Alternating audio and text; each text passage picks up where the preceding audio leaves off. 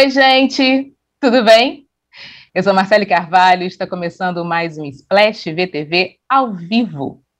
Se você está ligadinho no nosso programa, dê um like nesse vídeo, se inscreva no canal e deixe seus comentários, que a gente adora saber o que vocês estão pensando a respeito dos temas que a gente vai abordar aqui. E hoje tá especial esse programa, viu? Bom, graças a Deus eu não estou sozinha, estou com as minhas queridíssimas Cristina Padiglione. Aê, Cristina Padiglione de volta! E Larissa Martins. Boa tarde, meninas. Oi, boa tarde.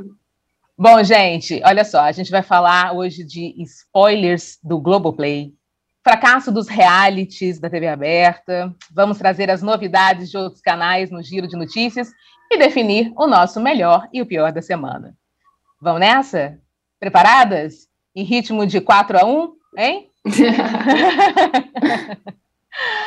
Bom, gente, é, a gente tá, a gente já fica ansioso, né? Nós estamos todos ansiosas para saber o que, que a gente vai ter ano que vem nas produções televisivas, né? E de 1 a 4 de dezembro, iníciozinho agora, né? Nesse mês, aconteceu em São Paulo a CCXP, que é o maior evento de cultura pop do mundo, que reúne diversos nomes famosos, artistas, áreas de filmes, séries, histórias em quadrinhos, enfim. É realmente uma salada boa aí das coisas do entretenimento que a gente realmente aprecia e gosta. E sabe quem estava lá?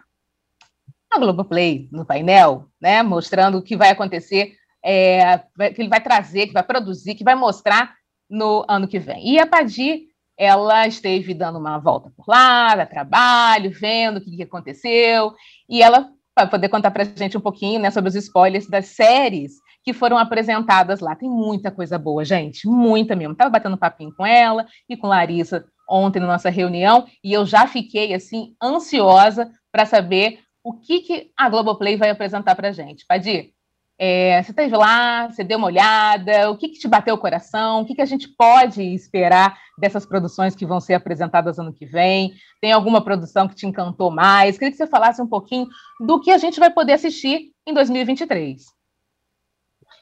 Então, é, na verdade, eles apresentaram um pouco de tudo que já foi mais ou menos falado, né? Eles apresentaram o Fim, que é a série baseada no livro da Fernanda Torres, o mesmo nome, só que a gente não tinha visto nenhuma imagem disso até agora, esse foi o grande spoiler. O, tanto no caso do Fim, como no caso dos outros, que é uma outra série do Lucas Paraíso. O Fim, acho que está na mão da própria Fernandinha Torres, né? Ela, ela mesma que adaptou direção do Andrusha Waddington, e os outros é uma série do Lucas Paraíso, que é o redator final de Sob Pressão, que a gente ama, então eu tenho a maior confiança de que é boa a série, né? Isso que é o problema das pessoas que fazem boas produções já eram muita expectativa na gente, então eu tenho uma muito. alta expectativa com os outros, porque é do Lucas. E o, e o, o fim está sendo dirigido pelo Andrusha Waddington, na verdade já foi dirigido, que é o parceiro do Lucas no Sob Pressão. Então, eu tenho boa expectativa para essas duas séries. O, no caso dos outros, é uma, um condomínio na Barra da Tijuca, são questões aparentemente do dia a dia, mas ele vai ali dar, jogar uma lente de aumento, como isso mexe com as pessoas, brigas de vizinhos e tal. Então, eu tenho, é, eu acho que tem um pouco de crônica urbana ali, que pode ser muito interessante, a grande estrela ali é a Adriana Esteves, eles têm também o Milen Cortaz, uh, mas é, são ali acho que quatro vizinhos e tal, é uma história que já foi mais ou menos falado, que já está gravado. No caso do fim, foram mostradas também as primeiras imagens da série, que começa pelo fim, como diz o título. Né? E é, a própria Fernanda Torres subiu ao palco, muito divertida, é muito engraçado ver aquela plateia muito. de geeks, de nerds, completamente rendida a televisão, que é um meio muito mais é, convencional, né? Eles estão ali Sim. muito no, na, a feira tem muito essa vibe de HQ, de super-herói, de astros internacionais. De repente aparece a Sabrina Sato, que é coisa nossa, e todo mundo fica. Ah! É, muito, é muito engraçado. Né? Mas aí a Sabrina estava, inclusive, de mestre de cerimônias desse painel Globoplay, que para mim também é uma prova de que o mundo não apenas gira, mas dá cambalhotas, né? Que até outro dia era Total. uma figura tão Record, né? Apesar de ela ter sido revelada por um Big Brother e tal. É bem engraçado isso. Então, Sabrina apresentou Fernanda Torres, que subiu ao palco com Marjorie este ano, e aí me vem de novo a história de Sob Pressão, para falar do fim. A, a, narrativa do fim começa pela, pelo desfecho desses personagens, né? É, então, você tem ali uma imagem, eu falei, pô, que spoiler esse, né? Já, claro que quem lê o livro já sabe, mas o personagem uhum. do Fábio Assunção aparece num caixão, então você já fica sabendo que ele morreu. Só que o bacana da, da, da, da narrativa é que ela faz um, ela faz uma, um, um revival da história desses amigos, são é um grupo de amigos, e você vai ver como que ele vai parar naquela situação, que é um, um, um cara é, jovem, né, que é uma morte precoce e tal, e você percorre ali depois a trajetória de volta da, né, de trás de, de trás para frente da do personagem do Fábio e de todos os outros, né, são vários amigos. E eles apresentaram também José Durval, que também já tinha até acontecido uma, uma coletiva Nossa, do lançamento verdade. da série. Foi maravilhoso, gente. Foi uma coisa assim de arrepiar muito, porque é, eles apresentaram a Andrea Horta, que faz a mãe de José Durval. Para quem não uhum. sabe, esses são os nomes de Chitãozinho e Chororó no, no, no, registro de nascimento. Eles usam, inclusive, esse nome no mercado internacional, porque os espanhóis não conseguem muito falar Chitãozinho. ah, verdade. E, e Sororó, então eles usam o nome José, José Durval lá fora, e a série vai se chamar José Durval, que é o nome de batismo dos dois. Então, eles trouxeram a Andréa Horta, que é a mãe de Chitãozinho Chororó, e eles trouxeram em seguida os meninos que vão interpretá-los quando criança. E aí, tudo bem, a plateia reagiu bem e tal, legal, até aí tudo bem, mas não tinha ali, né? Tinha... Os meninos começaram a cantar evidências, e no meio do segundo, terceiro verso apareceram os próprios Chitãozinho e Chororó no palco, e eu vi uma, uma plateia de geeks cantando evidências, foi muito legal. Gente, Não, foi unindo, to, unindo todo o Brasil. Foi, é o é, hino, né? Gente, é, alguém falou, alguém eu escrevi, eu botei, publiquei no meu Instagram e o, e o Carlos Bertolazzi falou: evidências é uma das, uma das poucas coisas que une o país atualmente, é, é verdade. Né? Então foi Totalmente. bem legal, assim. E aí também tivemos Mauritânia, nossa musa Talita Caralta, que ah. isso é divertido também, porque a gente tem falado muito dela aqui, né? É uhum. interessante notar que não apareceu ali nem a Letícia Colin, nem a Sophie Charlotte, nem a Regina Casé para apresentar, falar de todas as flores. que apareceu foi Talita. E Talita anunciou então a volta já da segunda temporada de Todas as Flores para 5 de abril. E ela foi super ovacionada também, foi super emocionante, foi muito legal. É, a gente pode, ela não falou, não, não, deu spoilers do que virá aí, mas eu sei que a gente sabe, né, na verdade, que tem uma vingança muito elaborada sendo preparada pela, pela nossa querida Maíra, que é a personagem da Sophie Charlotte. É, e foi isso, assim, eles apresentaram algumas outras séries, mas assim, o, o bacana era isso, o fim, os outros, todas as flores, e José, José Durval, que vão aparecer lá. É e, a gente, e a gente também teve, é, teve também justiça, não teve? É, justiça, é verdade. É que justiça, a, a, Manuela foi, regulou um pouco de informação, tenho que ser ah, é? Ah, olha só. É, Manuela, Manuela Dias. Manu regulou muita informação. Ela só disse que também acho que já foi, saiu por aí, não sei se na Kogut, é, que Leandra Leal é a única personagem que vem da temporada 1 para 2. Isso ela disse lá, mas a gente também já sabia. E enfim, que a série segue essa pegada de acho que é transformar cada história, cada, uhum. entre um grupo de personagens, todo mundo tem o seu protagonismo. Então, cada Sim. dia da semana é, a, a, história é focada em um, cada, cada episódio, né? Porque agora vai estar no streaming em primeiro lugar, depois deve ir para a TV depois de um ano. Mas cada personagem vai, vai a, a narrativa pode ser contada por um, por outro, por outro, por outro. Então são quatro ou cinco personagens e a Leandra é a única que passa da primeira para a segunda temporada. Eu sou é completamente apaixonada por, por Justiça. Ah, é, acho, acho, inclusive, que foi uma injustiça com Manuela Dias, que é autora de Amor, Amor de Mãe, né? Quando chegou é. a pandemia e teve que parar, a gente teve que esperar, enfim, é. a pandemia atrasou e atrapalhou muita coisa. Mas, enfim, Justiça, que é escrita por Manuela, foi um sucesso na, nessa primeira nessa primeira etapa, primeira é, temporada, digamos assim. E agora então vai vir essa segunda, já estou aqui me corroendo, louca para saber como é que esses personagens todos vão se vão aparecer nesses novos personagens, mais o personagem da, da Leandra.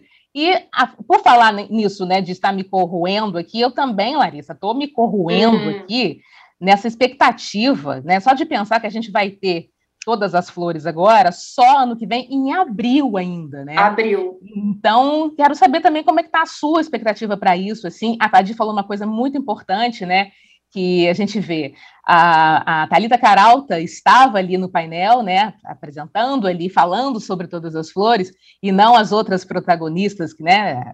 Máximas, assim, da, da, da série. Quer dizer, é, Talita Caralta teve, está mostrando realmente, né, o seu protagonismo ali e como ela se destaca e a personagem também. Mas a, a, gente vai conseguir esperar? Você acha que a gente vai conseguir mesmo não ficar roendo as unhas é, nessa expectativa? A, a, gente não tem escolha, né? A Globo escolheu pela gente, não tem como a gente pegar esses, esses capítulos, ninguém vai dar esses capítulos para a gente, assim, para a gente assistir e, e acabar com essa curiosidade. Mas, assim, estou bastante ansiosa, bastante curiosa, até porque o João Emanuel tende a fazer ganchos muito absurdos, assim, né? Ganchos muito que deixam a gente muito cheio de expectativa no capítulo 100, né? Geralmente nas novelas dele no capítulo 100. Favorita deu uma, uma um pouquinho antes porque estava com problema de audiência, acho que foi ali por volta do capítulo 60, alguma coisa do tipo, mas em geral no capítulo 100 tem uma grande reviravolta. Imagino que essa reviravolta do capítulo 100 vem agora nesse, nesse, nesse último bloco, né? Provavelmente no último capítulo. Imagino que tem alguma coisa a ver com a Maíra, né? Que a gente já tá vendo ela, ela ali meio que tentando entrar no jogo da Zoé, mas já muito esperta, né? Então, estou muito ansiosa, assim, para ver o que, que a gente vai descobrir nesse final de bloco, e depois eu acho que a gente vai ficar muito ansioso nesses quatro meses para saber o que que é, assim, igual série, sabe? Quando aquela série que a gente gosta muito. Exatamente. Fica com aquela, né? Sempre tem esses, esses meses de, de espera, né? E então a gente fica doido e ainda vai soltar tipo de blocos de novo depois quando voltar, né? Então vai ser aquela ansiedade que não vai dar nem para maratonar todos os 40 de uma vez. Exatamente. Bom, é, vamos ver o que as pessoas estão falando aqui a respeito disso. É, Raquel Ribeiro falou o seguinte: meu coração de escorpiana não vê a hora da vingança da Maíra. Vem, vingança, vem! A gente também não vê a hora disso. Uhum. E, Padir, são 85 capítulos ao todo?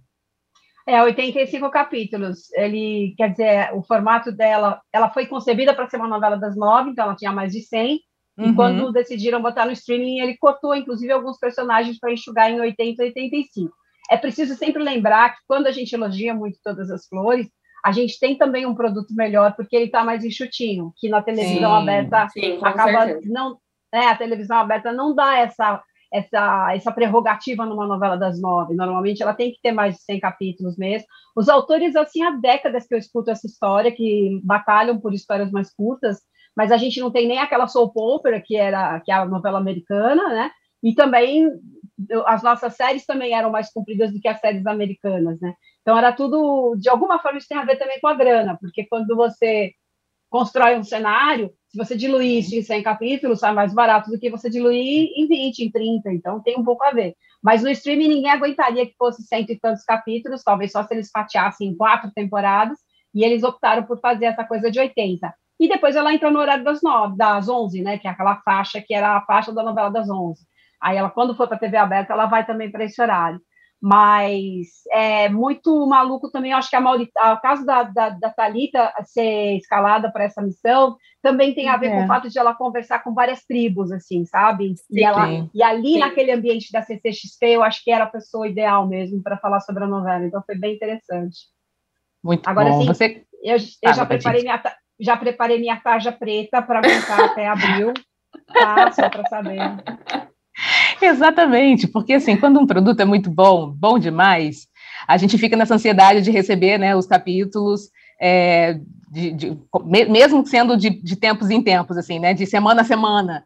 Como a, eu nunca pensei, gente, de maratonar novela. Também não, também não. Mas também não. não. Eu não gostava, não. inclusive.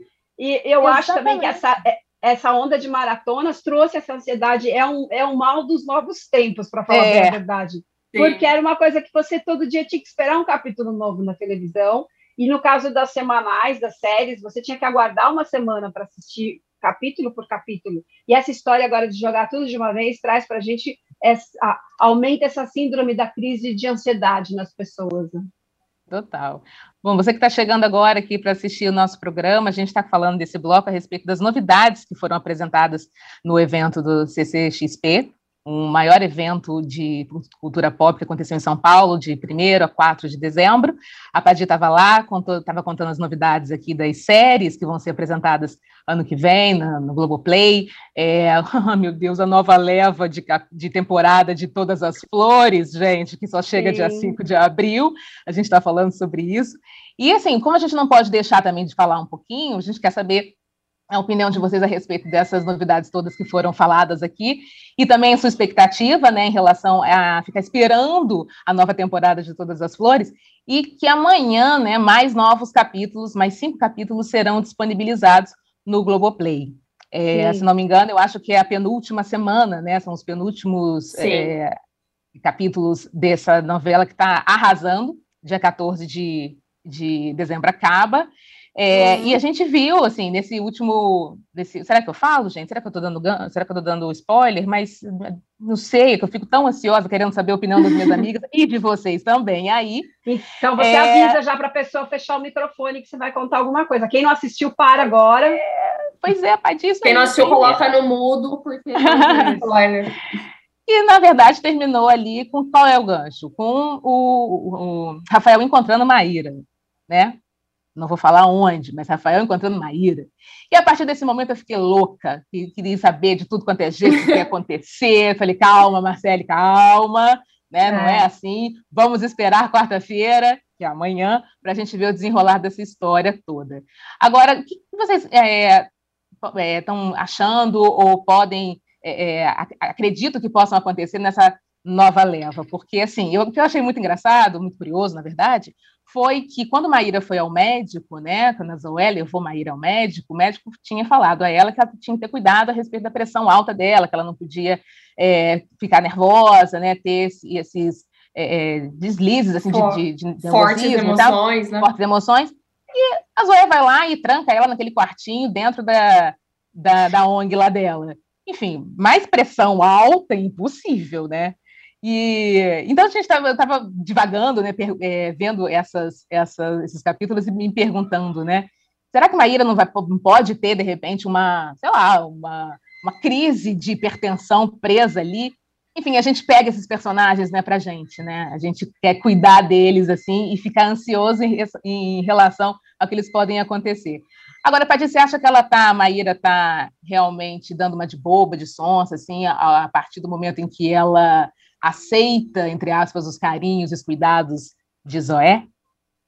Então, ela não tem outra alternativa. Ela é um, ela está num cárcere privado, né? Porque ela, a diferença é que ela estava num lugar muito pior que aquela fazenda e agora ela está num lugar um pouco menos pior. Então, a minha percepção é de que ela sabe que Zoé tem responsabilidade por ter deixado que ela fosse para a fazenda. Ela não consegue uma resposta uma argumentação plausível sobre como você me tirou de lá. Vocês veem que ela que ela sim, fica, sim. né? Como é que, mas como é que você me tirou de lá? Ah, muito dinheiro. Mas como assim? Como é que você sabia, né? Daquilo, onde era? Como é que você chegou nisso? Então ela não fica convencida realmente de que ela está em boas mãos. E quando ela pede para falar com a madrinha, ela não deixa. E ela não tem nenhum telefone à mão. Então ela sabe Nada. que ela não pode confiar naquela mulher, mas ela não tem uma alternativa menos pior do que aquela. Então ela realmente está num momento ali de Nina, né? É, preparando o bote para conseguir é, se vingar e tirar tudo para cima dessas pessoas que levaram ela a essa situação. Exatamente. Bom, gente, a gente está falando aqui desses programas que vão vir para ano que vem. É, Todas as Flores vêm depois que acabar o BBB. E por falar em reality show, né? Que já começa no que vem com o BBB 23 uh, a gente tem que falar, não tem como a gente não falar sobre os realities que aconteceram agora em 22, né, em 2022. Não foi um ano realmente dos reality shows de TV aberta, principalmente. A gente comentou aqui em alguns programas, né, a gente vem comentando em alguns programas, que realmente, assim, é, desde o início, né, desde BBB 22, que apesar de comercialmente, patrocinadores e tal, pode ter sido muito bom, mas em termos de gosto popular, né, cair no gosto do, do, do público, o público achou um pouco fraco. E a gente sempre vinha com aquela expectativa, né, de que vai acontecer, vai dar certo e tal, esperando, inclusive, que na Fazenda, né, Fazenda 14, desse, desse certo. Mas realmente não foi o ano. A gente viu, inclusive, isso há pouco tempo, com a desistência de Deolane e também de Pétala Barreiros, né, na fazenda, na fazenda agora, na fazenda 14, toda uma conturbada é, é, relação ali entre os participantes, muito mais até do que se espera de um entretenimento de um reality show. E então, assim, infelizmente, a gente achava que de repente a fazenda 14 é, pudesse salvar né, a reputação, a honra dos reality shows de 2022, mas muito pelo contrário. Inclusive, é, acho que o Paulinho está aí na, na agulha com um, um videozinho que o Fefito, né, o nosso colunista aqui do, do Splash Wall, fez, é, uma coluna falando a respeito da desistência, inclusive da Pétala Barreiros, que foi a última a sair do, do reality show. É, não sei se o Paulinho já está com ele na agulha aí, para falar um pouquinho. Ele fez, fez uma coluna e gravou um videozinho para a gente também falando a respeito da desistência da Pétala. Paulinho, quando puder. Depois da saída rumorosa de Deolane, era de se esperar que a Fazenda agora transcorresse sem grandes empecilhos. Mas a saída da Deolane acabou dando gás para a família da Pétala Barreiros, segundo a irmã dela, entrar com uma liminar para tirá-la da Fazenda. Ou seja, em menos de três dias, duas participantes desistiram do jogo, na mesma edição em que dois participantes já tinham sido expulsos. Os planos da Record para a reta final do programa, claro, devem ter se complicado. O que chama atenção nisso tudo é que faltou um pouco de espírito esportivo por parte da Pétala e da Deolane. Tudo bem que a Deolane tinha como desculpa a mãe, que estava internada. No caso da Pétala, não havia uma desculpa médica, pelo menos a princípio, ainda que a produção de A Fazenda tenha deixado claro uma das razões para que ela tenha saído do jogo. Aqui fora, apesar das desculpas, o que fica parecendo é que as duas quiseram sair antes porque entenderam que não iam ganhar. No caso, a Pétala é ainda mais grave, uma vez que na roça falsa ela teve só 0,42%. Então a família entendeu que valia a pena abrir mão do jogo e não investir em mudar o jogo, em virar o jogo, em tentar ganhar mais popularidade nessa reta final. Eu acho que para Record foi ruim para as participantes foi ruim. Não sei se elas vão ficar numa boa lua de mel com a Record nesse sentido, mas pareceu falta de espírito esportivo. E também pareceu uma tentativa de desqualificar essa suposta vitória da Babi. A Bárbara Borges, que é favorita atualmente, não vai enfrentar as duas numa roça definitiva. Então as duas poderão sempre dizer a gente ganharia. Uma vez que essa possibilidade, de fato, existiria no que diz respeito a Deolane. Eu não sei eu acho que a Record precisa amarrar melhor os seus contratos, porque se a moda pega, vai ter reality show acabando antes do tempo com greve geral, com todo mundo saindo junto. Prevejo, prevejo dificuldades para Record se o contrato não for mais bem amarrado nas próximas temporadas. Se houverem próximas temporadas. Se houver próximas temporadas. É isso. Eu fico por aqui e a gente se vê no UOL. Valeu, Fefito. Bom, ele faz uma boa análise né, a respeito dessa falta de, de, de fair play aí da, da, da, das participantes do tido grupo, grupão ali, né? Eu queria saber de você, Larissa, assim, como é que você enxerga né, essa a desistência tanto da Deulane quanto da, da Pétala, e mais ainda, né? Se o que, aconteceu esse ano, né? Se a gente pode, de repente, é, falar, né? É, entender o que pode ter acontecido para os reality shows, assim, sim, né, esmorecerem, assim, né, eles, eles que sempre foram muito fortes, né, até ano passado, BBB 20, BBB 21, eles eram, eles foram personagens muito queridos, que ficaram, né, é, queridos, a Fazenda também, enfim, o que, que aconteceu, o que, que pode ter acontecido esse ano para desandar de vez? Bom, ali a Deolane e a Pétala, eu acho que foi realmente, concordo com o que o Fefito falou, assim, é, a partir do momento que elas viram a Babi voltando, que era a grande arca inimiga delas, assim, é, elas devem ter pensado, bom, alguma coisa do que a gente está fazendo pode não estar agradando o público, uhum. então a gente vai sair daqui escorraçada, que era o que elas menos queriam, né, visto que eles achavam que eles eram um grupão hegemônico, aquela coisa que a gente já está acostumado a ver em achavam que Deolane provavelmente achava que ia vencer o programa, né? Então, sair também, além de tudo, traz uma coisa, justamente o que o Fefito falou, assim, ninguém sabe, né? Ninguém vai ficar sabendo qual seria a porcentagem dela contra a Babi. Ninguém vai saber se o público mandaria elas embora.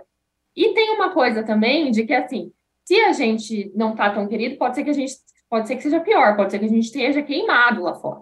Então, assim, sair antes evita que você saia tão cancelado, ou pelo menos a pessoa pode buscar, né, aquela coisa de dar uma descansada na imagem, de, né, de sair antes da coisa acontecer de fato. Enfim, eu acho que são várias variáveis aí. A Pétala, óbvio, na hora que viu que a Deolane foi embora, não ia ficar lá sozinha, né, pensou, ah, acho que para mim também já deu, o que eu vou fazer ficar fazendo aqui, vou ser, vou ser eliminada de qualquer maneira, já que, né, a, as pessoas do grupo do grupo rival estão voltando, uhum. então eu vou embora. Agora, quanto aos realities, eu não sei, eu acho que é uma coisa meio. Talvez eles tenham ido.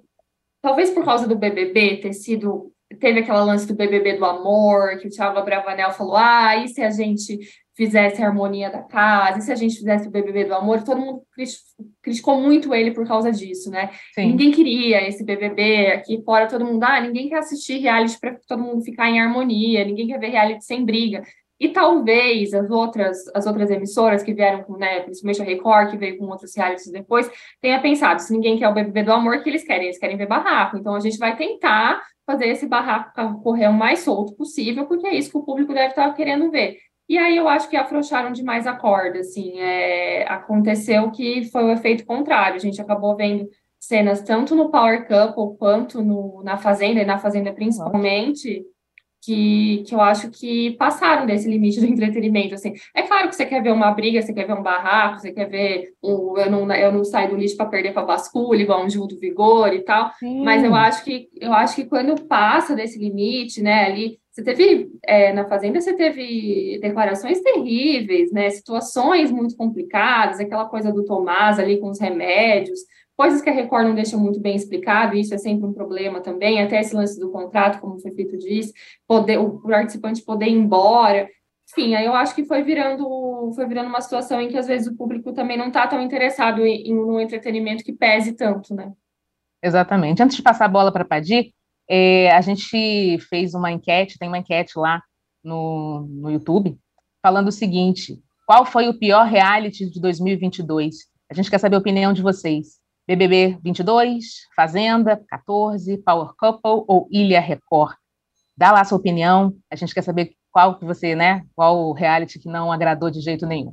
Padi, é, a gente estava falando a respeito desse, dessa necessidade, mas do gosto de ver ali uma intriga, né, de ver ali um, uma, um, um conflito, até porque se não tiver conflito, conflito, conflito vai virar, pode virar realmente uma pasmaceira, mas assim, é, você acredita que esse limite ele, é, ele tem que ser muito bem definido, ou esse limite ele foi realmente ultrapassado na Fazenda 14 por essas inúmeras é, situações de briga, de desqualificar né, o outro, a moral do outro, enfim, passou realmente do ponto ali. E, e também queria saber de você essa questão da, do futuro dos realities, assim. A gente sempre falou das novelas, né? E no, o gênero vai acabar, vai acabar. E pelo contrário, esse ano, inclusive, o gênero mostrou que está mais vivo do que nunca, tentou se né, ali mostrar de, um, de uma outra forma, de um outro jeito, fazendo com que a gente maratonasse, inclusive, novelas.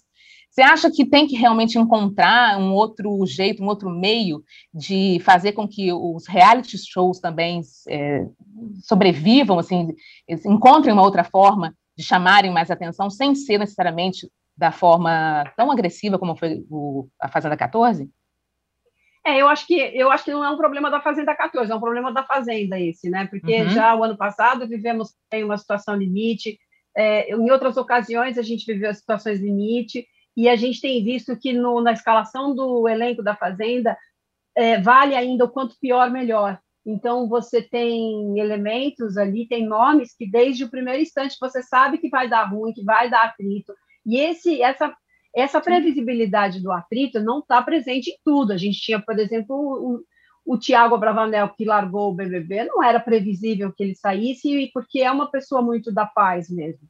Uhum. Então, não é um cara de arrumar treta, de arrumar encrenca, mas é um cara divertido. Então, apostava-se nisso para ele estar tá ali. Eu acho que quando você põe o Babu Santana no, no, no, programa, você sabe mais ou menos o que esperar desse cara, né? Ele tem um talento musical, ele tem um, uma voz ativa é, do movimento negro. Então, você sabe mais ou menos quando você monta um elenco o que vai dar barraco, o que não vai, né? O Carelli fez a Casa dos Artistas, e aí também tem o dedo do meu amigo Fernando Rancoleta na escalação daquele elenco, com a genialidade uhum. de juntar o Alexandre Frota com Supla, né? Você não imagina essas duas pessoas debaixo do mesmo teto. A gente sabe muita coisa do Alexandre hoje, mas na época a gente não sabia muito mais do que aquele ator que era meio marombado, né? Aquela, ele não tinha, a gente não tinha muito uma tradução do pensamento paradoxal que assalta aí toda a trajetória do Alexandre e que faz dele uma pessoa interessante por isso, nesse sentido, né? Digo é, e, e, até recentemente foi até escalado para a transição, é, não sendo exatamente um cara da patota. Eu acho triste que ele não tenha ficado, porque seria interessante agregar valores e, e pensamentos diferentes, e não quer dizer que a presença dele ali fosse determinar um outro rumo para a cultura. Mas é preciso que a gente escute essas, as, os diferentes, assim. Então, nesse ponto, só fazendo esse parênteses, porque ali na Fazenda prevalece só essa ideia do quanto pior, melhor, sem se importar com que tipo de atrito você vai ter. Você pode ter conflitos que não sejam tão atritos, que não cheguem ao limite. E eu acho que você tem que ter um, um, uma tabelinha de regras muito bem definida para não chegar nesse ponto, né? O que pode, o que não pode. Você, a gente vai estabelecer que só agressão física é uma coisa para para uma expulsão. É, a gente vai estabelecer que tudo pode ser dito a gente vai estabelecer o que? Aquela liberdade de expressão, que na verdade é uma irresponsabilidade, né? Então, tem, tem que fazer uma coisa mais transparente, mais clara, para não deixar de escambar. E eu acho que não é um problema dessa edição, é um problema que vem acontecendo já há algum tempo, por falta de entendimento sobre o que pode e o que não pode. Né? Tem Sim. limites? Tem limites, Sim. eles estão eles estão num, numa televisão, num, num, canal de comunicação, sabe, numa concessão pública, no fim das contas, né? A gente está aqui do outro lado e tem uma responsabilidade sobre o que eu recebo ou não. É claro que a, não é um programa ao vivo, é um programa todo editado ali, mas você vê também que na edição tem essa opção por exibir, por focalizar o quanto pior, melhor. Assim, isso é muito ruim. Exatamente. Vamos ver o que as pessoas aqui estão falando a respeito desse tema. A Raquel Ribeiro diz: é, Eu achei, cadê, cadê Raquel? Eu achei que o BBB foi bem ruim, mas a Fazenda conseguiu ser muito pior, risos. E a gente conseguiu, a gente está aqui com um superchat do Tiago Santos. Obrigada, Tiago. 11,99 euros. Meus amores, alguém sabe qual foi essa brecha no contrato que a família conseguiu? E outra, depois dessa, vocês acreditam que Lívia Andrade no BBB seria uma boa? Bom, é, não sei se a Larissa, eu, eu confesso para você que eu não sei qual foi essa brecha que conseguiu. Não sei se a Larissa não, é, pode é, trazer alguma a, coisa. A, a, advogada dela diz que tem várias brechas, mas, mas quais não, não né? foram pontuadas, não. Né? Exatamente. Então, o que, que você. E o que, que você acha, Padir? É, que a Lívia Andrade no BBB seria uma boa? Eu ouvi falar que ela não vai para o BBB. já Olha, já trazendo essa informação já.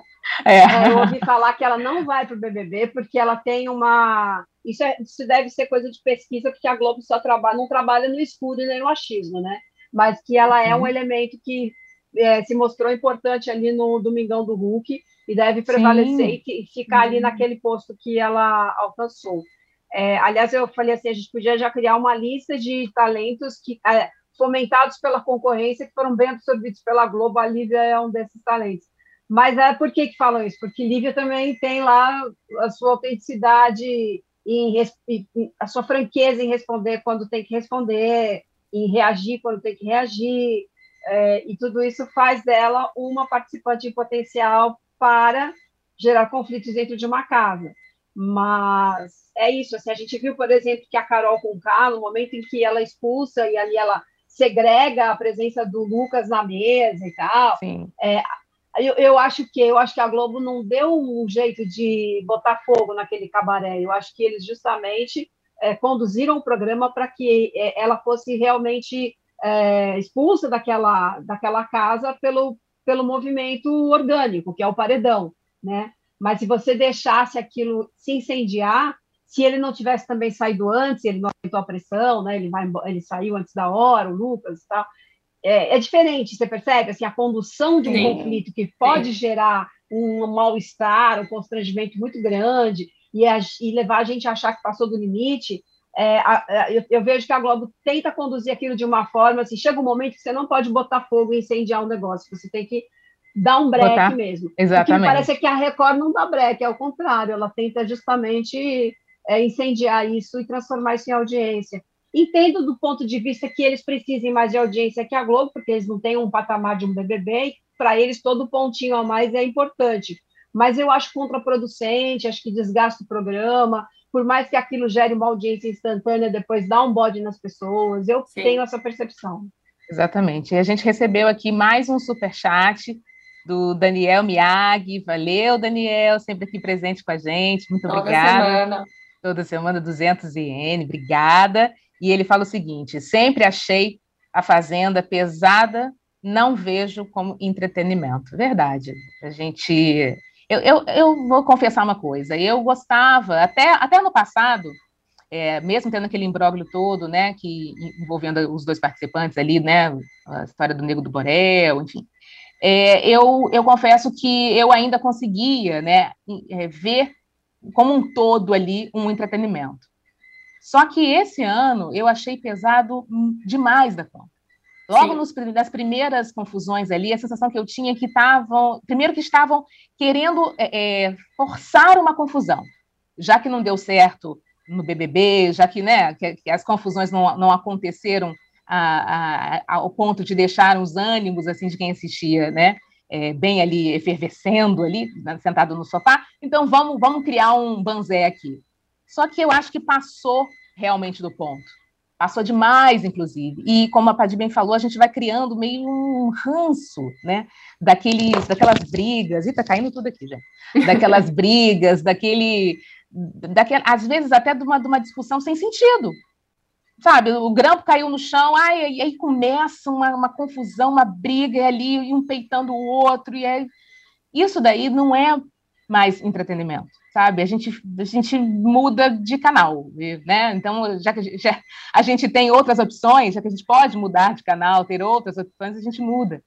E, e sinceramente, como eu falei, acho que em outros, outros programas, né? Quando a briga de rico e de Solange Gomes, lá no, no, no, na Fazenda, né, do ano passado, vira trocas pra, praticamente de elogios entre eles é em relação a essa Fazenda agora, né, é porque o negócio está tá pesado. E por falar nessa Fazenda ainda, né, é, tem, temos ali, na Fazenda não, a gente fala de reality show de uma maneira geral desse ano, a gente tem ali o, o Tadeu Schmidt, né, que foi esse ano a, a estreia dele, né, na frente dos, dos no, comandando o BBB, é, a estreia de Mariana Rios também com, comandando a Ilha Record, que antes era da Sabrina Sato, e a gente pode dizer entre eles ali a veterana Adriana, Adriana Galisteu comandando tanto o Power Couple quanto a Fazenda.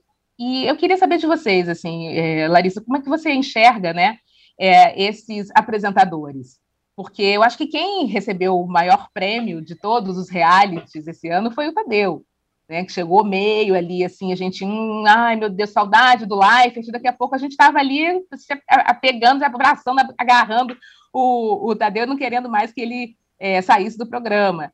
É, a Mariana Rios, ao meu ver, deu uma, uma flopada ali na apresentação da ilha, assim como bem o reality, e a Adriane, que foi muito bem ano passado, esse ano teve uma batata quente enorme nas mãos para poder é, conseguir é, levar. É, você concorda? Você acha que é isso mesmo? Eu acho que sim, eu acho que o Tadeu, o Tadeu tem muito carisma, né? Acho que as pessoas talvez não imaginassem tanto isso, porque ele, ele vinha, óbvio, no Fantástico ali com os cavalinhos e tal, mas acho que não a ponto da gente entender que ele, que ele conseguia tanto carisma, né? Que ele era tão carismático. E acho que ele segurou muito bem o público, né? Ele era engraçado, ainda teve aquela coisa de falarem que, olha, ninguém respeita o Tadeu, porque ele era tão bonzinho, é. que as pessoas falavam em cima dele e tal. E eu acho que ele é uma figura muito curiosa, né? Assim, um cara muito legal, tanto que acabou ganhando espaço não só em publicidade, mas também em outros programas da Globo, assim como, né, apareceu naquele, naquele programa que agora já até me fugiu o nome da Pipoca da Ivete lá, né, Isso. como como na estreia, né, dela. Isso, na pré-estreia, justamente por causa do carisma dele. É, foi no Lady Night, numa ótima entrevista, um cara super sério, que não fala palavrão. Ele, ele é. tem essa coisa de ser muito um, um homem muito bonzinho, né? E aí eu acho que todo mundo quis meio que adotar o Tadeu. Agora, já Mariana Rios, acho que não foi um acerto da Record. A Ilha Record não é um acerto da Record. A primeira temporada eu acho que ainda deu para levar assim, pelo, pelo, fator novidade, ninguém sabia o que, que era, não sei o quê. Escolheram até que um, um, elenco que trouxe algum tipo de entretenimento, principalmente quando eles saíram e ficaram ali naquela parte dos exilados, né? Na, comentando reality e tal. Mas nessa vez eu acho que nem elenco, nem, nem formato e nem apresentador funcionou, tanto que ninguém assistiu. E a Galisteu, assim, eu acho que ela fica muito complicada ali também por causa da produção. É, uhum. Tem uma coisa ali da, da Record, como a Paty falou, querer deixar esse reality é, não estabelecer muito bem limites, e aí, como ela não. Parece que ela fica meio atada também, né? Tipo, ela, ela, ela recebe ordens de que ela não pode estabelecer limites, então ela não estabelece limites e ela fica parecendo uma apresentadora completamente perdida. Perdida. Porque, exatamente. é, porque ela não pode dar bronca, então ela fica meio ali. E às vezes eu, eu acho que às vezes ela acaba se colocando numa situação bastante complicada. É, de porque ela parece omissa, né? É, justamente porque como ela é a voz que o público vê, parece que ela está sendo omissa, ela está vendo uma briga, ela não está falando, ela viu o que aconteceu, Exatamente. sei lá, com o, Toma, com o Tomás e não se posiciona, ela, ela leu uma nota que não diz nada, e tal. Já teve esse problema com a questão do Nego do Borel ano passado, que também, quando ela teve que ler a nota, era uma nota bem complicada, e aí depois ela teve que colocar uma parte dela ali, que parece que ela deu uma improvisada no fim, mas mesmo assim não virou, parece que, tipo, aí dá uma impressão que ela é sempre uma apresentadora que não se posiciona. Não sei se é exatamente culpa dela, eu acho que, claro, tem o fator da produção muito ali, mas nesse ano ficou muito complicado, porque realmente ela parece Sim, ela não parece tá, ter brios ali no programa, né? Parece que ela é simplesmente um, uma voz de teleprompter, né? Diferente do Mion. É diferente do Mion, que eu acho que o Mion ainda, mesmo com uma produção meio assim, ele, ele se forçava a, ele, ele se forçava a se impor, né? Eu acho que a Adriana Galistão não, não faz muito isso. Exatamente. Vou, recebemos mais um aqui, superchat. Obrigada, Felipe Gas, Gasques. Cinco reais. Não sou telespectador da Fazenda, mas o que vejo na internet é que, pou, é, é que pouca transparência da emissora. Falta ética nos participantes e a Record alimenta isso. Pois é, gente, assim, tá, já está passando da tela, a gente já está percebendo, até mesmo o telespectador é, já está percebendo isso realmente, né? É, antes de ir para o intervalo, eu quero só falar a respeito da, da enquete que a gente já encerrou, que qual foi pior reality, reality de 2022? A Fazenda, com 59%, Ilha Record, 17%, BBB, 17%, Power Couple, 4%. Bom, gente, a gente já está chegando já ali no limite do nosso intervalo. É, a gente vai para o intervalo, daqui a pouco a gente volta. Bora mudar de canal, Paulinho?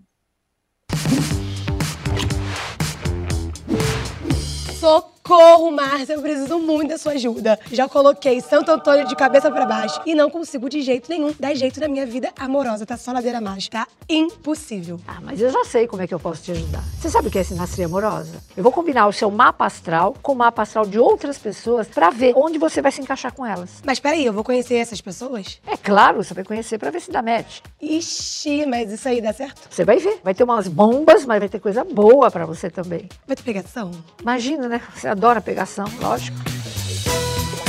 A Marta nunca erra, né? A Marta nunca decepciona. Leve. Ô, gente doida! Chaveco, chaveco. Acho que eu estou completamente apaixonado. Nós chegamos no final dos tempos. Ou eu estou muito velho. Romance nas Estrelas. Toda quarta em Splash. Para de ser doida!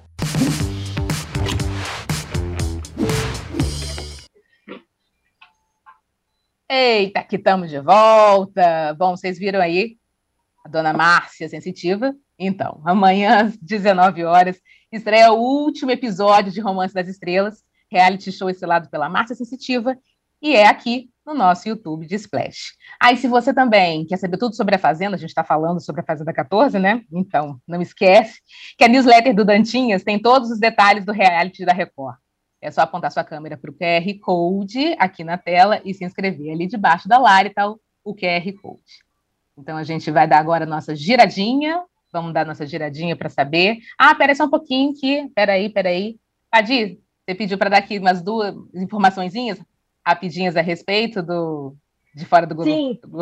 Du, duas coisinhas, já que eu fiquei nessa onda de cobertura do nacional no, na CCXP, é que o Dom, que é a série da, da, do Prime Video de língua não inglesa mais vista do mundo na, no Prime Video, com o nosso lindo, maravilhoso Gabriel Leone, hum. marcou data de volta para 17 de março, foi anunciada lá na CCXP, Olha. e conf, confirmou uma terceira temporada, que é uma loucura, porque, na verdade, o personagem praticamente já Vou dar um spoiler, mas para quem não viu, mas é, é, enfim, é baseado em, em, fato real, mas ele praticamente Sim. já morre no final da primeira. Então a segunda é toda a vida pregressa dele até chegar naquele ponto, e a terceira eu não sei o que virá. E lembrando que o diretor, Breno Silveira, faleceu em maio, né? Então seria hum, agora verdade. uma. Essa segunda temporada foi toda dirigida pelo Breno, a terceira ainda não tem definição sobre quem vai fazer, mas estou aqui falando porque gosto muito da série. E outra coisa importante é que o, a HBO, HBO Max aprovou o desenvolvimento de um roteiro, ainda não é a aprovação da série, mas aprovou o desenvolvimento de um roteiro, que é um spin-off de Cidade de Deus, o filme que eu amo tanto, que completou Nossa. 20 anos, é, que completou 20 anos agora. Vai ter um. Eles estão desenvolvendo um roteiro em que esses personagens ali, capitaneados pelo Buscapé, que é o narrador do, do filme, são revistos e revisitados 20 anos depois, com a favela sendo, então, mais potência do que violência né? O protagonismo vai ser mais uma potência da favela tal. Fernando Meirelles falou sobre isso lá também na CCXP, era isso. Muito então, isso, isso também para 23, 2023. Esse, esse desenvolvimento da série, não, porque ainda está desenvolvendo. Então, provavelmente, se, se for aprovado de fato o roteiro, porque por enquanto eles estão bancando só a, a produção do roteiro, né, ainda não está aprovado como série, ele ficaria para depois. Mas ah, tá. o, Dom, o Dom já 17 de março já entra no ar a segunda temporada que está gravadinha e deve gravar a terceira esse ano já para 2024. É... Maravilhoso isso, gente. Olha só, Padir trazendo giro e não só um giro, né? Na verdade, praticamente três giros maravilhosos aqui. Não, mas... esse, esse, não, esse não era giro, esse era bônus. Eu ainda não falei meu giro, calma. Ah, então, aí eu ia até brincar, né? Ela, você trouxe aí esses dois giros, mas a gente entra no bônus. E o seu oficial, você está falando também sobre a CCXP, a Porta dos Fundos, é isso, Padir? Tá, é, mas trailer? Esse, esse é esse seu é giro. É para já. É, esse é meu giro que é para já, assim, Natal de 2022 filme novo do Porta, tem, que é uma tradição, amém, já a gente tem a tradição do especial do Roberto Carlos, agora a gente tem uma tradição que é especial de Natal do Porta dos Fundos. Então, pela, eles vão sair fora do tema religioso, acho que isso já tinha sido muito comentado, mas eles, eu é, vi hoje o filme, um filme de 35 minutos, é um média-metragem, né? É, o Natal desse ano é um homicídio do Papai Noel, gente. Mas gente. assim, eu não estou nem dando um spoiler, porque é um filme que vai muito para o lado do terror é um, que é uma tradição muito muito pequenininha no Brasil, né, de fazer filmes de uhum. terror.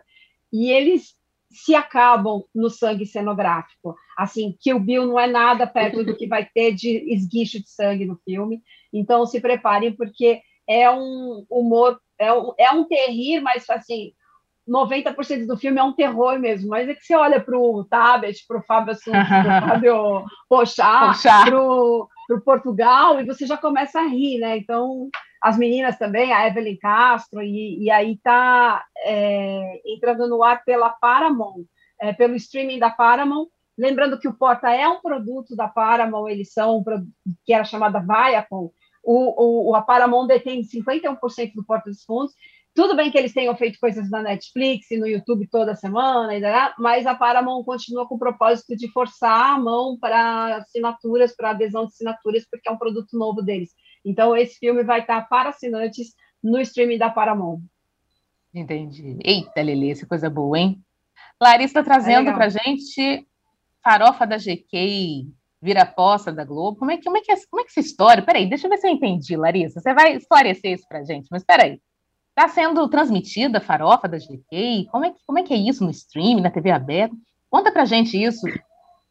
Pois é, já que os reality shows não deram certo esse ano, eles resolveram que, quem sabe, mostrar uma festa de famosos ao vivo funcione. É, a farofa da GQ está sendo transmitida, pelo menos uma parte dela aí da noite, quando rolam um shows, está sendo transmitida tanto pela Globoplay quanto pela Multishow. Ontem já teve show da Luísa Sonza, já, já Pablo Vittar, e agora, hoje parece que vai ter show do Matuê, show da Léo Santana, oh. Wesley Safadão, amanhã tem Anitta, então assim, tá muito. É muito maluco isso, né? Porque, na verdade, a, a farofa da GK virou um grande assunto todo ano, né? Que, na verdade, nada mais é do que o aniversário dela, em que ela chama todo, em qualquer celebridade, né, que esteja disposta e que vá trazer algum tipo de conteúdo. E antes você tinha que assistir, quer dizer, quem estava interessado assistia pelos Instagrams de fofoca e pelo uhum. Instagram dos próprios participantes. Esse ano a Globo pensou, ah, já que isso tá, dá tanto burburinho, por que não, né? Por que, que, serve? Por que a gente não tenta não? nós também apostar nisso? A gente traz um pouco de audiência. Tem tido alguma repercussão, então eu acho que assim, tem uma coisa também que tem gente que assiste para falar mal, né? Uhum. É, então acaba trazendo, eu acho que tanto o público que tem curiosidade de fato sobre essas pessoas, ou pelo menos pelos shows, como também as pessoas que querem olhar aquilo ali e falar, nossa, que horror, que absurdo, que grande espetáculo, por que, que não passa alguma coisa que preste, etc, etc. Então, acho que traz tanto o público do áudio quanto o público do amor, então eu acho que pode ser que, que realmente tenha a Globo, a Globoplay e o Multishow tenha algum êxito com essa transmissão aí. Pois é, vamos, vamos ver. E eu destaco, gente, o cancelamento da série juvenil Todas as Garotas em Mim da Record. Bom, se você era um dos que assistiam a série né, e estava é, apostando nessa segunda temporada, seria para ano que vem, não vai ter, não, tá? Apesar de dos roteiros já estarem bem encaminhados, né, da, da Record, né, querer realmente é, fazer até alguns meses atrás, é, foi cancelado. Foi cancelado por conta da baixa audiência. É, no, parece que eles vão fazer mais episódios da, da, da novela Reis, enfim. Só sei que realmente, infelizmente, para quem gosta, é, todas, as, todas as, as garotas em mim foi cancelado a segunda temporada, tá? Ela era da autoria da Stephanie Ribeiro, a partir de uma ideia da Cristiane Cardoso, que é filha do Edir Macedo e responsável pela dramaturgia da Record. Parece que desde 2004, se não me engano, quando retomaram, né, a história de, da teledramaturgia na Record, não havia um fracasso tão retumbante. Mas Enfim, era bem ruim mesmo. Pois é, pois é. A gente, a gente, a gente tentava, mas estava difícil. Tava Nossa, difícil era, eu acho que realmente a dona Cristiane Cardoso botou muito dedo nessa, nessa, nessa malhação bíblica aí. Nessa malhação bíblica. É, Bom, gente... e, afastando gente que é, que é profissional, né? E assim, é uma, né? meu emoji para Cristiane Cardoso comandando a dramaturgia da Record é, é isso. Susto. Realmente, acho que de todos nós, Vadir. Bom, gente, a gente já está chegando aqui no final do nosso programa. Eu, antes disso, obviamente, a gente vai falar as nossas melhores e piores, mas se você ainda não deu um like nessa live, essa live tá boa, hein, gente? A gente está falando de novidades, a gente está falando de futuro, né, das, das produções. Dê um, um, like nessa live, se inscreva no canal e deixa aí seus comentários, que a gente quer saber tudo que vocês pensam do, lado, do outro lado, viu? Então vamos para os nossos melhores e piores, começando agora pelos nossos melhores. Dona Lari. É, meu melhor vai para a singela reunião do elenco de todas as flores assistindo o jogo do Brasil juntinho, viu? 4 a 1 da, contra a Coreia juntinho, essa novela que a gente gosta tanto, falar tanto aqui, né? Então, é, esse é o meu melhor, achei muito fofinho. E a, a gente tem até um VT deles aqui, mostrando esse, esse grande momento. Eu descobri que a gente, junto todas as flores, é pé quente. Todas as flores é melhor que round 6. Vamos! Porra! tá achando? Um frango com gol. É um por jogador, é um por jogador. Cara, pé quente, 4x0, primeiro Não, tempo, é tá difícil. A gente nunca tinha visto o jogo junto. Agora que vem, entendeu? É sucesso, tipo todas as flores. Cancelou noturna, cancelou noturna. Sucesso, tipo todas as. Tá Incrível, só golaço. Daniel. Jogão. 4x0. Uh, a, gente, a gente é pé quente. Super. A gente é super. Olha, eu tô muito feliz, gente. 4. Fala, Camila. É um espetáculo, espetáculo. Vai, viva a Coreia. Vocês viram que teve até a Jéssica libertada ali, né? A Jéssica, pela primeira vez, longe da fundação, podendo torcer pelo Brasil. Sim, sim. Maravilhoso isso, né? Nossa, a gente está tão apaixonado que eu fico pensando realmente se eu vou aguentar até abril. Meu Deus do céu. Padim, minha flor. Gente, eu amei esse vídeo. Queria só dizer que a torcida deles é melhor do que a torcida que está lá no Catar, que é uma torcida muito, né? Muito assim, estilizada. É, muito europeia para o meu gosto. Assim, não europeia, italiana nem inglesa, que, que eles são mais são mais animados, mas aquela coisa meio blazer, meio Faria Lima, não tá. Essa de todas as cores está muito melhor. Eu queria também corroborar o voto da Lari e, e fazer essa distinção. Olha que diferença que faz um, um bom entrosamento de um elenco, né? Você vê esses bastidores, esse, esse, essa turma reunida e se pergunta por que, que não acontece a mesma coisa em Travessia, por exemplo. Mas esse tipo de cena acontecia em Pantanal. Então, é, assim, a tem. gente tem aí uma. É claro que uma novela não, não basta que ela tenha um bom entrosamento para ela ser é, uma novela de grande apelo de audiência, mas isso pesa muito. Então é muito legal porque combina com o que a gente está vendo. É uma história que gera engajamento, que gera conversa e ela tem um bom entrosamento de bastidores muito mais do que travessia. Exatamente. E é, muito mais não. Travessia, travessia não tem, ela tem. Não é nem muito mais. É, é, é tem e não tem. É meio isso. Exatamente. Eu vou correr rapidinho aqui, mas eu quero deixar o meu destaque para o Casimiro. O Casimiro Miguel, as transmissões da Casé TV. Olha, Casimiro, meu filho, deixa eu te dizer uma coisa. Um Bom. sucesso arrebatador. Ele está conseguindo é, é, bater recordes mundiais é, a respeito dessa da, da plataforma de YouTube é, com as transmissões dos jogos, né? ele tem uma parceria com, com a FIFA, né? E a, a FIFA está transmitindo os jogos do Brasil, todos os jogos do Brasil e alguns outros jogos também de outras seleções. E está sendo um sucesso arrebatador. Ele está, tá, acho que na última, no último jogo do Brasil da, é, contra a Coreia, só no primeiro tempo, bateu 5,200 milhões de, uhum. de pessoas assistindo, né? Simultâneos. Ah. Então, assim, Casé, parabéns mesmo vai no meu melhor da semana, da semana passada, enfim, desde o início. É, realmente, com muito trabalho, com muito esforço, o Casal está conseguindo levar realmente um outro olhar, um outro jeito também da gente assistir os jogos e principalmente a Copa do Mundo. Né? E com aquele mesmo jeito irreverente que ele faz as, as reações dele, dele nos, nos vídeos, né? Ele está levando e com uma, uma turma muito boa também de comentaristas, de narradores, enfim. Casé, é o meu melhor da semana. Vamos para os piores, gente?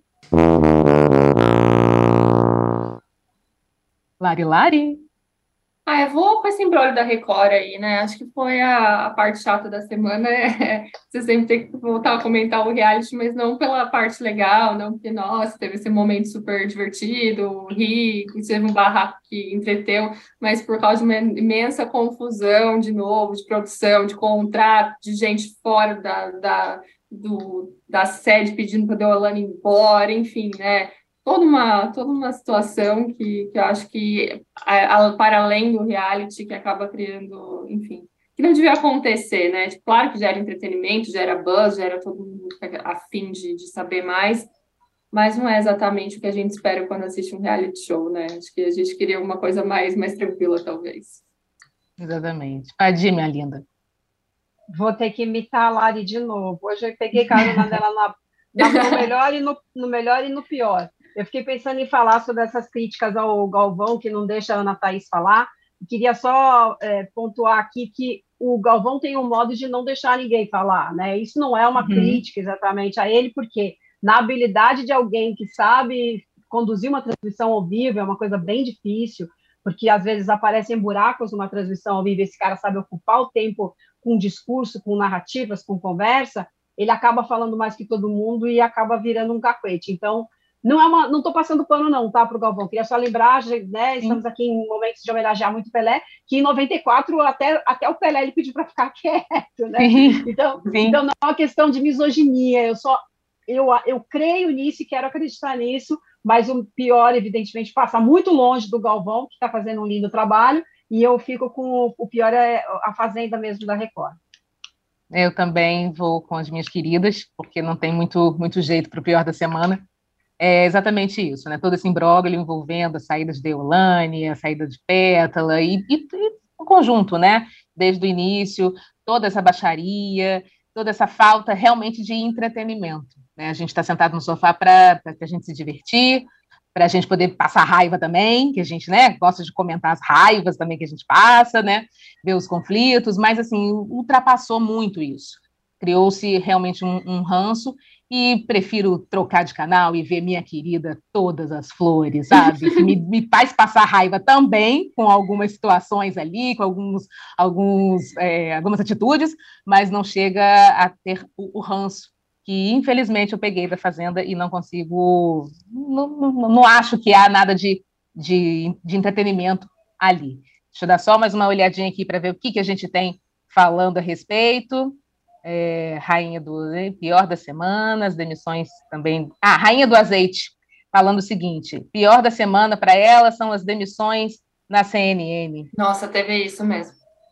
Não é? Então. Teve, é, mas é, é, eu acho que o Spicer fez o melhor texto sobre isso, né? Não é que não é só uma questão de crise econômica. A CNN começou errado em vários aspectos Sim. e realmente tinha um inchaço de de salários e de não de pessoas, mas gente ganhando muita coisa e gente às vezes se economizando na base de produção, que é uma coisa ruim. Então ela tem, ela, ela tinha realmente que fazer uma reestruturação. Não tenho noção se era desse tamanho, mas concordo que foi uma péssima notícia para a semana. Sem dúvida nenhuma. Bom, gente, a gente já está chegando aí no nosso final do nosso do, do programa Splash VTV. Quero agradecer muito aqui as minhas queridíssimas Cristina Padiglione, a nossa Padi, a Lari também, por estar sempre aqui, né, debatendo, a gente debatendo, conversando sobre novidades e tudo mais. É, quero agradecer a vocês, meus queridos internautas, e avisar ó, que às 18 horas tem Central Splash, tá? Com Aline Ramos, Chico Barney, Lucas Pazinho. E olha. Sim, e a CCXP tinha Chico Barney também, que era uma das atrações. O UOL estava lá, eu achei luxuoso isso, gente, desculpa. Luxo, né, gente? Eita, Lili. Que, ti, que time esse, hã? Que time. Uhum. Se fôssemos, se fôssemos é, é, jogadores, hein? A gente trazia esse Hexa também, vai. Vamos voltar Bom, aqui para dançar a dança do pombo. Eu quero, tá? Eu quero também dançar a dança do pombo. Vamos ver se não vou virar, se eu vou fazer direitinho o pombinho aqui. Bom, gente, então olha, a gente está chegando realmente ao fim. É, mas dá tempo ainda rapidinho de você se inscrever no, no, canal do Splash, aqui no YouTube, seguir né, o Splash no TikTok, no Twitter, no, no Instagram, porque a gente, sem vocês, a gente não é nada, meu povo. Até terça que vem. Obrigada mais uma vez para as meninas. Beijo grande. Beijo. Tchau, tchau.